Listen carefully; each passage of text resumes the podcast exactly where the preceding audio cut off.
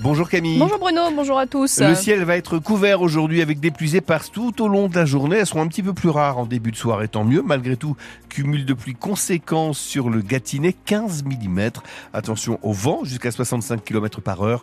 Les températures sont douces, comprises entre 9 et 10 degrés. Un hommage national sera rendu à Robert Badinter. Emmanuel Macron l'a annoncé hier, quelques heures après le décès de l'ancien garde des Sceaux à l'âge de 95 ans.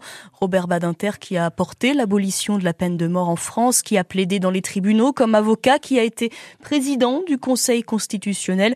Une vie remplie d'engagement saluée par toute la classe politique. L'ancien sénateur du Loiret, le socialiste Jean-Pierre Sueur, a bien connu Robert Badinter.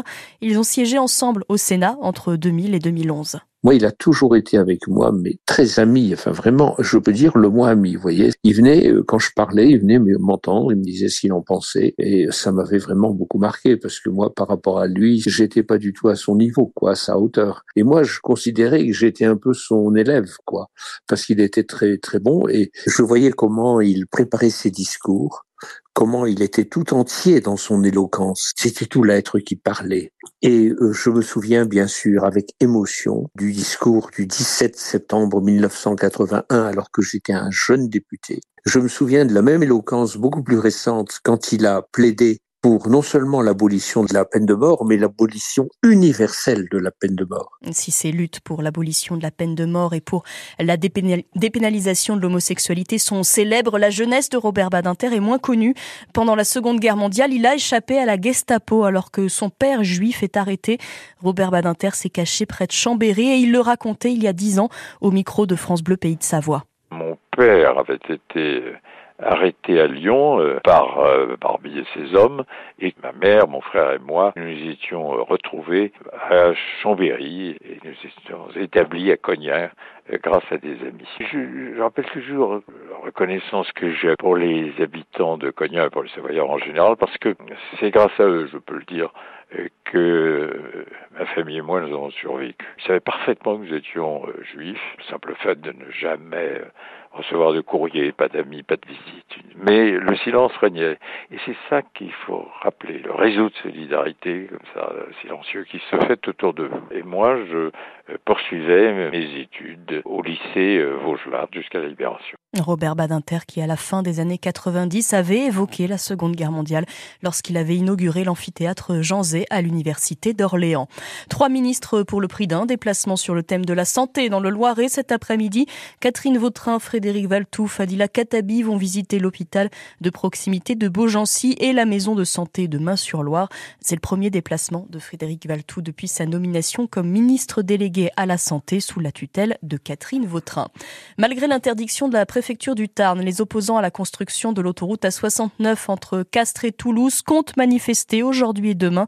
Greta Thunberg, la célèbre activiste du climat, a annoncé sa venue. Le parquet national antiterroriste demande un procès contre le cimentier Lafarge. Pour des faits de financement du terrorisme et de non-respect des sanctions financières internationales, le groupe Lafarge est soupçonné d'avoir aidé financièrement des organisations terroristes en Syrie entre 2012 et 2014 pour continuer ses activités industrielles dans le pays, alors en pleine guerre civile. La ville d'Orléans épinglée pour sa politique anti-pigeon critiquée par l'association Paz qui demande la fin des, je cite, méthodes cruelles, c'est-à-dire la capture et le gazage deux fois par an par un prestataire de plus d'un millier de pigeons, Patricia Pourez. On a beau aimer leur roucoulement, les pigeons restent des nuisibles, source de dégradation, de bruit et porteurs de maladies.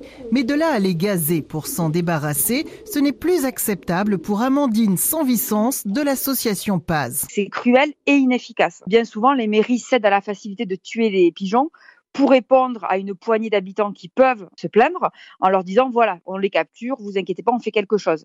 Mais quelle est l'efficacité? Parce qu'évidemment, on ne tue pas tous les pigeons d'Orléans. Euh, les pigeons qui restent vont se reproduire. Seulement à la mairie d'Orléans, on rétorque que cette méthode reste pour l'instant la plus efficace.